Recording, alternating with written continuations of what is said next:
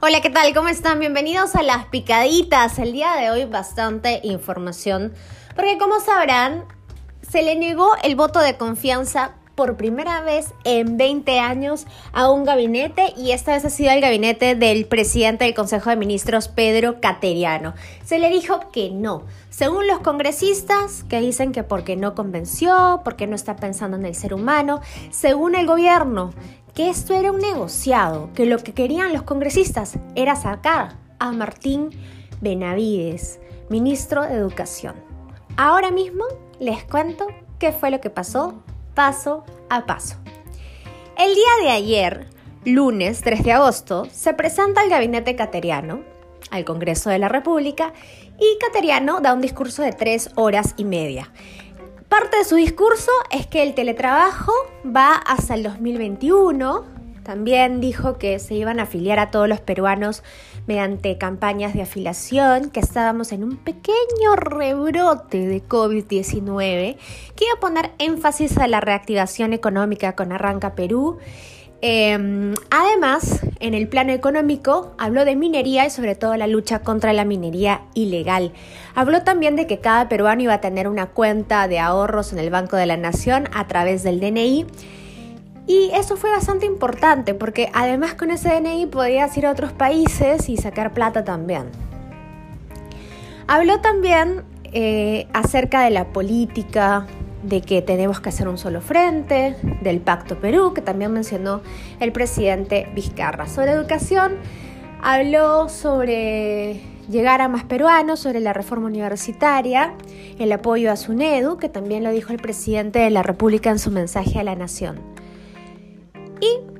Durante tres horas y media expuso Pedro Cateriano.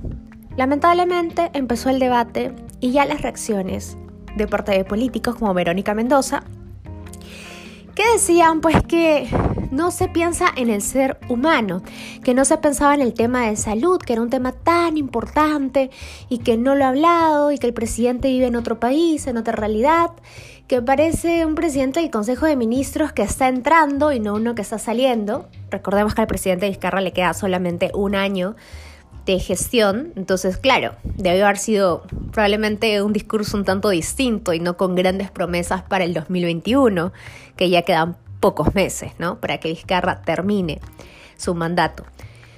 Entonces se debatió gente desde las 2 de la tarde hasta las 6 de la mañana del día siguiente.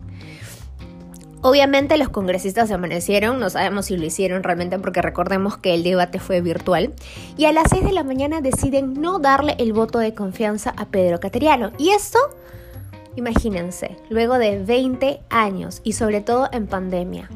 Hemos podido eh, tener algunas reacciones en el canal en el que yo trabajo.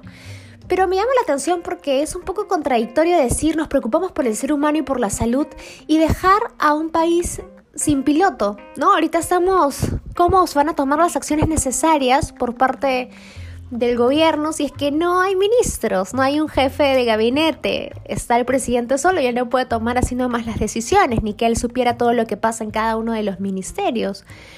Entonces, estamos así. El presidente tiene 72 horas para elegir un nuevo gabinete podría ratificar a todos los ministros, como podría tomar solo a algunos, pero definitivamente ya no puede formar parte de ese nuevo gabinete Pedro Cateriano porque es a él al quien no le han dado la confianza. Tendría que buscar otro presidente del Consejo de Ministros y vamos a ver quién podría aceptar tal cargo. Se habla de Pilar Macetti como una de las figuras que podrían asumir eh, eh, ser jefa de gabinete, pero recordemos que el Ministerio de Salud está bastante sobrepasado y no sería conveniente que ella pase a ser parte de la presidencia del Consejo de Ministros, descuidando de alguna manera el sector salud.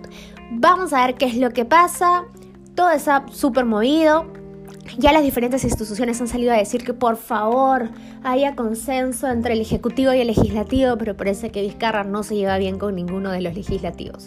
¿Tú qué opinas? ¿Estuvo bien lo que hizo el Congreso? ¿Te parece que realmente fue un negociado, como dice el presidente Martín Vizcarra? Ah, no te conté del negociado. Te termino de contar el negociado ahorita. El presidente Vizcarra en su mensaje a la nación salió a decir que se va a tomar las 72 horas y también dijo que en realidad eso es un negociado por parte del, del, Congreso, porque querían que saquen a Martín Benavides, ministro de Educación, que está muy ligado a SUNEDU, ha sido superintendente de SUNEDU, y recordemos que al Congreso no le gusta SUNEDU porque quieren que haya universidades este, mediocronas, mediocres, y algunos están muy ligados a universidades, son empresarios de universidades, entonces obviamente están viendo por sus propios intereses, eso es lo que dice Vizcarra, ojo, ¿ah? Entonces, por eso querían sacar a Martín Benavides y le iban a dar el voto de confianza si es que sacaban a Martín Benavides, a lo que el presidente dijo, no, no se negocia. Otros dicen que eso podría ser una cortina de humo, que Vizcarra ha dejado solo prácticamente a Cateriano para que Cateriano se inmole de alguna manera porque dicen que él ya sabía que no le iban a dar el voto de confianza y que eso sirva como una cortina de humo tras la denuncia de que los amigos del tenis de Martí Vizcarra en estos momentos tienen grandes puestos en el gobierno.